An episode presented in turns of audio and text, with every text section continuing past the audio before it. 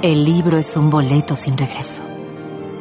Después, la imaginación ya no tiene límites. Radio y Televisión Querétaro presenta La voz del libro con Gaby del Río.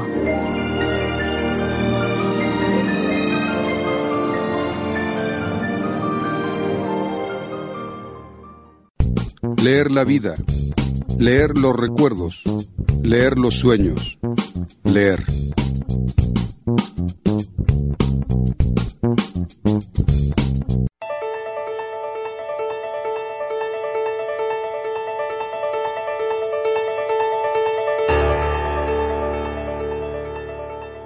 Me da mucho gusto encontrarnos nuevamente y que sea el libro y que sea la lectura el motivo de nuestro encuentro.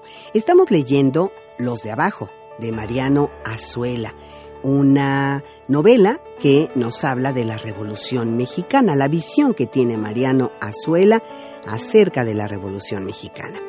En la emisión anterior leímos eh, que se encuentran las tropas de Natera, con las tropas de Demetrio Macías. Ahí estaban los gorrudos que solo hablaban de Villa y de sus tropas. Por supuesto, un tema muy importante para los revolucionarios y los gorrudos pues hacían eh, que los los de Natera se asombraran mucho de todo lo que ellos iban contando acerca del general Villa. Eh, hablaban de las proezas portentosas de ellos, de las tropas de Villa, que iban muy bien puestos, que llevaban sombrero tejano, traje caqui nuevecito, zapatos traídos de los Estados Unidos, de a cuatro dólares, nos dice Mariano Azuela, dólares de aquel entonces. Y cuando decían todo esto, los hombres de Natera, un poco desconsolados, Veían sus sombreros de soyate, ya podridos por la humedad, por el sol, sus calzones, sus camisas desgarrados que apenas se cubrían sus cuerpos. Luego también se hablaba, por supuesto, de los aeroplanos de Villa y de todo lo admirable que había alrededor de este personaje. Más adelante vinieron a darse cuenta que de todo lo que con tanto entusiasmo estaban hablando solo lo sabían de oídas, pues nadie, ninguno de ellos, le había visto jamás la cara al general Villa. Bueno, ahí eh, terminamos el capítulo 20, iniciamos la lectura del capítulo 21 de esta primera parte, en donde vemos a Luis Cervantes escondido entre en medio de unos escombros.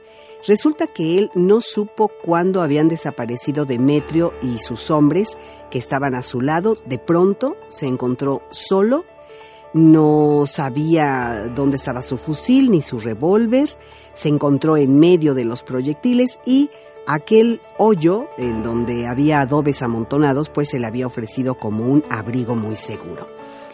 En ese momento llegó Alberto Solís, se reconocieron, Alberto Solís se puso al lado de Luis Cervantes y le empezó a platicar las proezas de su jefe, de Demetrio Macías. Le dijo que tenía una temeridad increíble y una gran seguridad.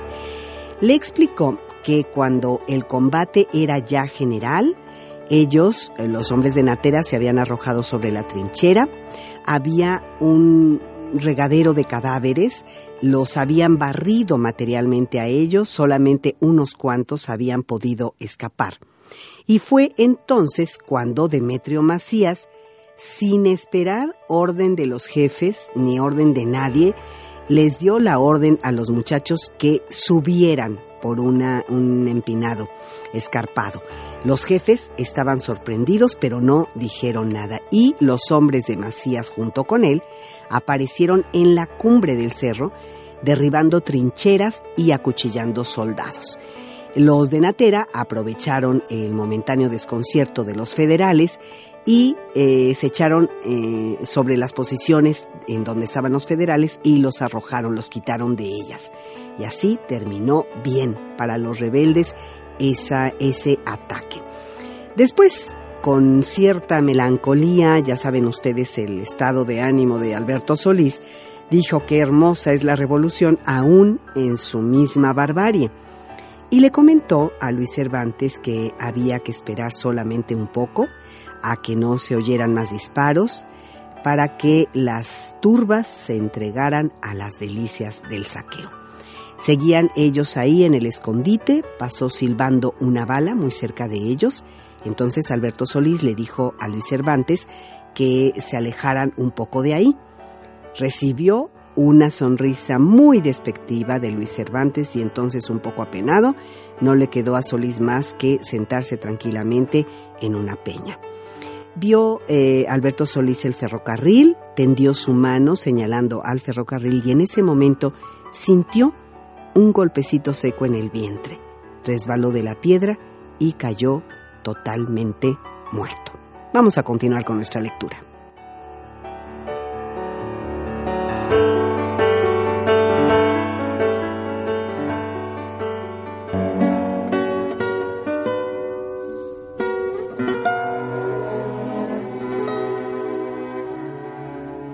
Segunda parte, capítulo 1.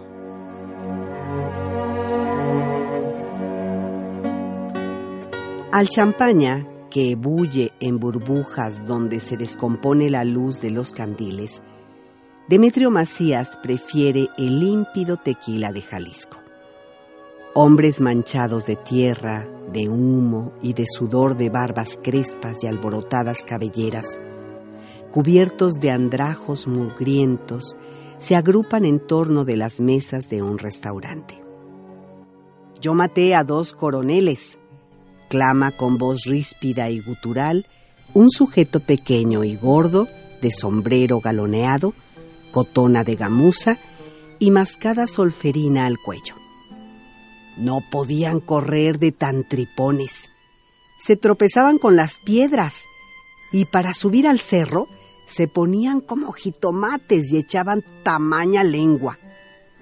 No corran tanto, mochitos, les grité. Párense, no me gustan las gallinas asustadas. Párense, pelones, que no les voy a hacer nada. Están dados. La comieron los muy... Paf, paf. Uno para cada uno. Y de veras descansaron. A mí se me fue uno de los meros copetones. Habló un soldado de rostro renegrido, sentado en un ángulo del salón, entre el muro y el mostrador, con las piernas alargadas y el fusil entre ellas. Ah, cómo traía oro el condenado. No más le hacían visos los galones en las charreteras y en la mantilla. ¿Y yo? El muy burro lo dejé pasar. Sacó el paño y me hizo la contraseña. Y yo me quedé nomás abriendo la boca. Pero apenas me dio campo de hacerme de la esquina, cuando ahí está bala y bala. Lo dejé que acabara un cargador. Ahora voy yo. Madre mía de Jalpa, que no le hierre a este hijo de... la mala palabra. Nada, no más dio el estampido. Traía muy buen cuaco. Me pasó por los ojos como un relámpago. Otro probe que venía por la misma calle me la pagó. ¡Qué maroma lo he hecho dar!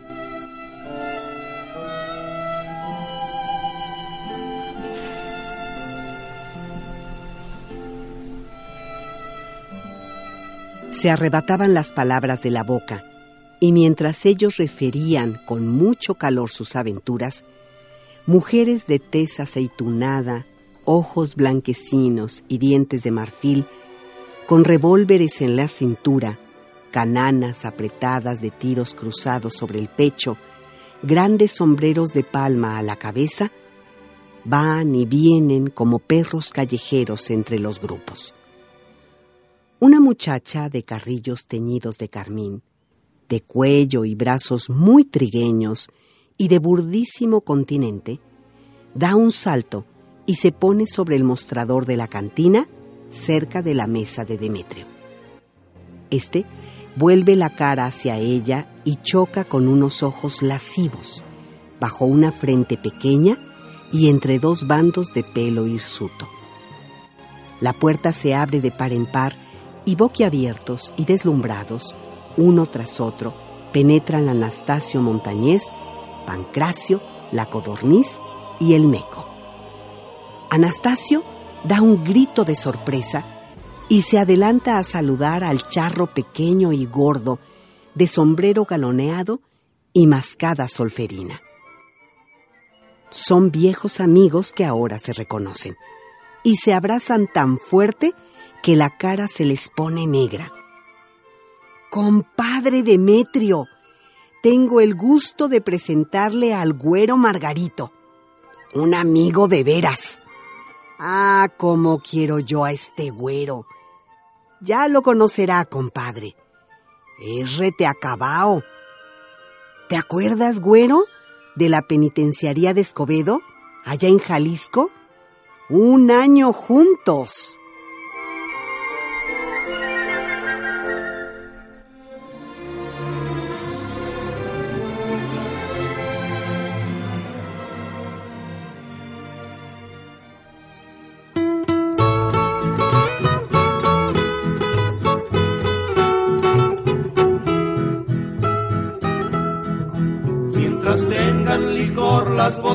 Hagamos con ellas más dulce el vivir. Recordando que tal vez mañana Clarín de campaña nos llame a morir. Mientras tengan licor las botellas, beberemos de ellas hasta emborrachar. Recordando que tal vez mañana Clarín de campaña nos llame a pelear.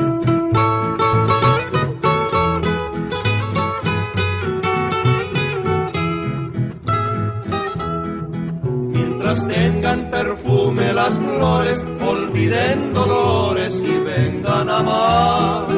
Recordando que tal vez mañana Clarín de campaña nos llame a pelear.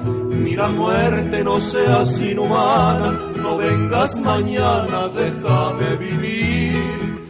Recordando que tal vez mañana Clarín de campaña nos llame a morir.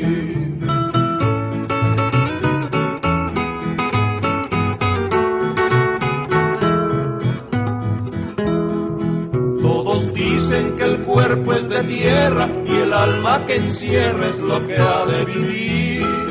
Recordando que tal vez mañana Clarín de campaña nos llame a morir. Vengan, vengan muchachas hermosas, vengan presurosas que yo quiero amar.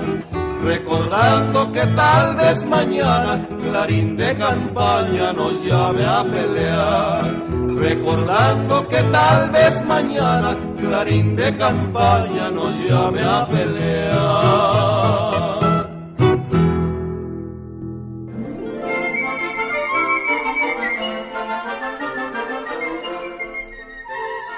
Demetrio, que permanecía silencioso y huraño en medio de la alaraca general, sin quitarse el puro de entre los labios, rumoreó tendiéndole la mano servidor.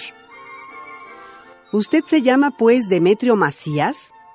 preguntó intempestivamente la muchacha que sobre el mostrador estaba meneando las piernas y tocaba con sus zapatos de baqueta la espalda de Demetrio. A la orden, le contestó éste, volviendo apenas la cara. Ella, indiferente, siguió moviendo las piernas descubiertas haciendo ostentación de sus medias azules. ¡Eh, pintada! ¿Tú por acá? Anda, baja, ven a tomar una copa, le dijo el güero Margarito. La muchacha aceptó enseguida la invitación y con mucho desparpajo se abrió lugar sentándose enfrente de Demetrio. ¿Con que usted es el famoso Demetrio Macías que tanto se lució en Zacatecas? Preguntó la pintada. Demetrio inclinó la cabeza asintiendo, en tanto que el güero Margarito lanzaba una alegre carcajada y decía, Diablo de pintada tan lista. ¿Ya quieres estrenar general? Demetrio, sin comprender, levantó los ojos hacia ella. Se miraron cara a cara, como dos perros desconocidos que se olfatean con desconfianza. Demetrio no pudo sostener la mirada furiosamente provocativa de la muchacha y bajó los ojos. Oficiales de Natera, desde sus sitios, comenzaron a bromear a la pintada con dicharachos obscenos. Pero ella, sin inmutarse, dijo, Mi general Natera le va a dar a usted su aguilita. Ándele, chóquela. Y tendió su mano hacia Demetrio y lo estrechó con fuerza varonil. Demetrio, envanecido por las felicitaciones que comenzaron a lloverle, mandó que sirvieran champaña. No, yo no quiero vino ahora, ando malo, dijo el güero Margarito al mesero. Tráeme solo agua con hielo. Yo quiero cenar con tal de que no sea chile ni frijol lo que jaiga, pidió Pancracio.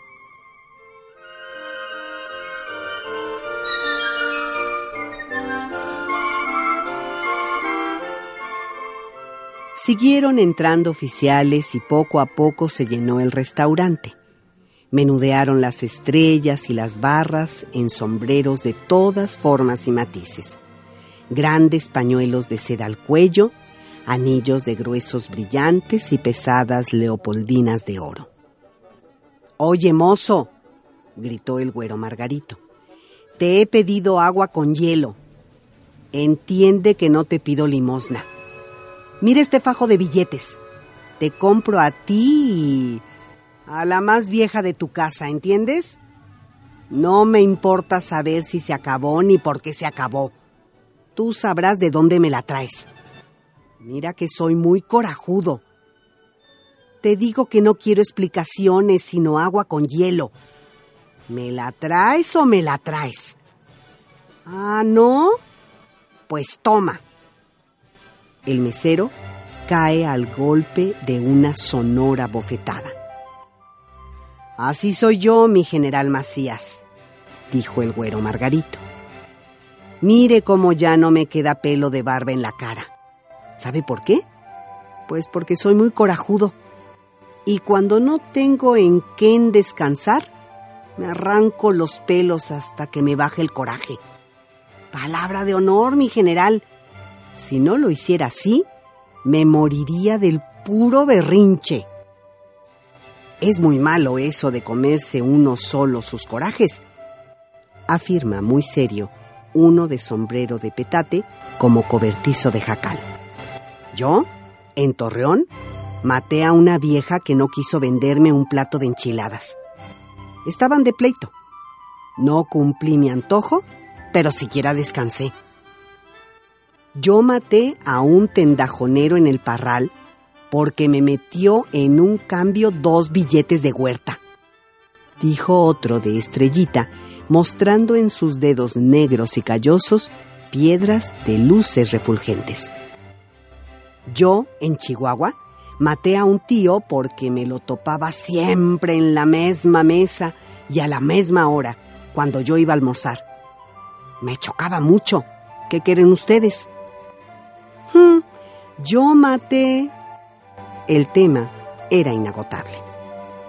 A la madrugada, cuando el restaurante está lleno de alegría y de escupitajos, cuando con las hembras norteñas de caras oscuras y cenicientas se revuelven jovencitas pintarrajeadas de los suburbios de la ciudad, Demetrio saca su repetición de oro incrustado de piedras y pide la hora a Anastasio Montañez.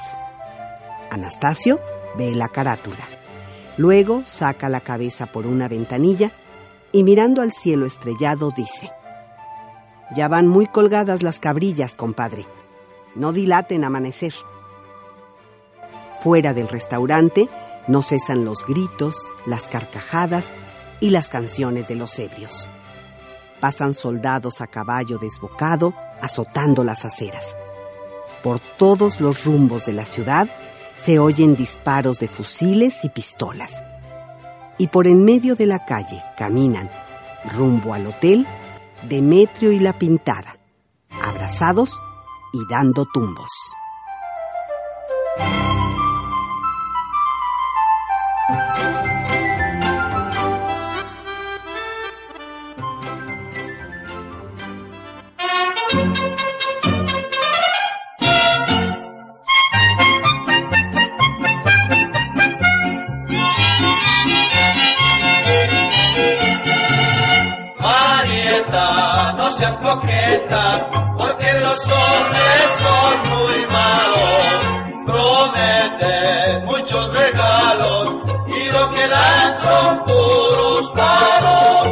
Mamá dijo a Marieta, deja ya la pretensión, déjate crecer el pelo y el vestido tan rabón, porque la mujer que tiene el vestido tan cortito, cuando llega hacia agacharse se le mira muy bonito.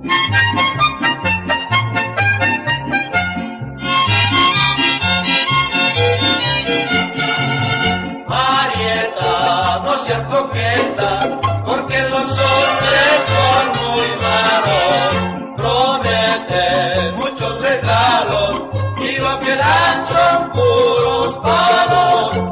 Marieta fue un mandado que su mamá le encargó, pero estando en el mercado a su novio se encontró. Cuando regresó a su casa, su mamita le pegó, porque un quinto del mandado en la calle lo perdió.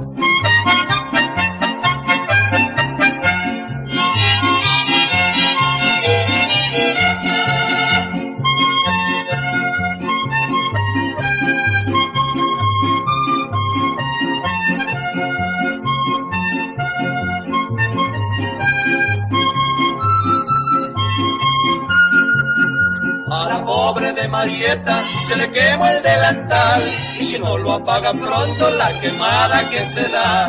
La Marieta fue a los toros, su mamá no lo sabía porque andaba de coqueta con los de caballería.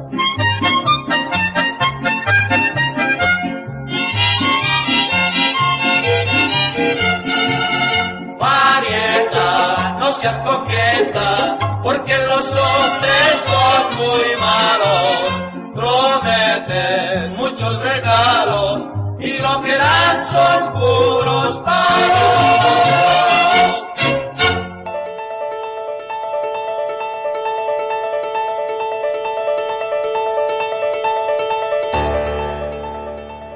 Y así nos despedimos. Dejamos a Demetrio y a su nueva conocida La Pintada camino hacia el hotel.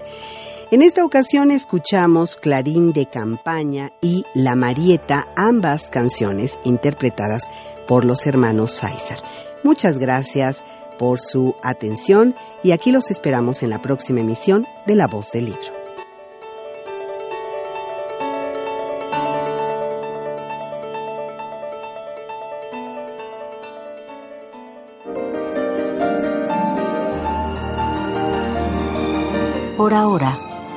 Cerremos las páginas de esta novela que aguardará para ser abierta en la próxima emisión de La Voz del Libro, aquí en Radio y Televisión Querétaro.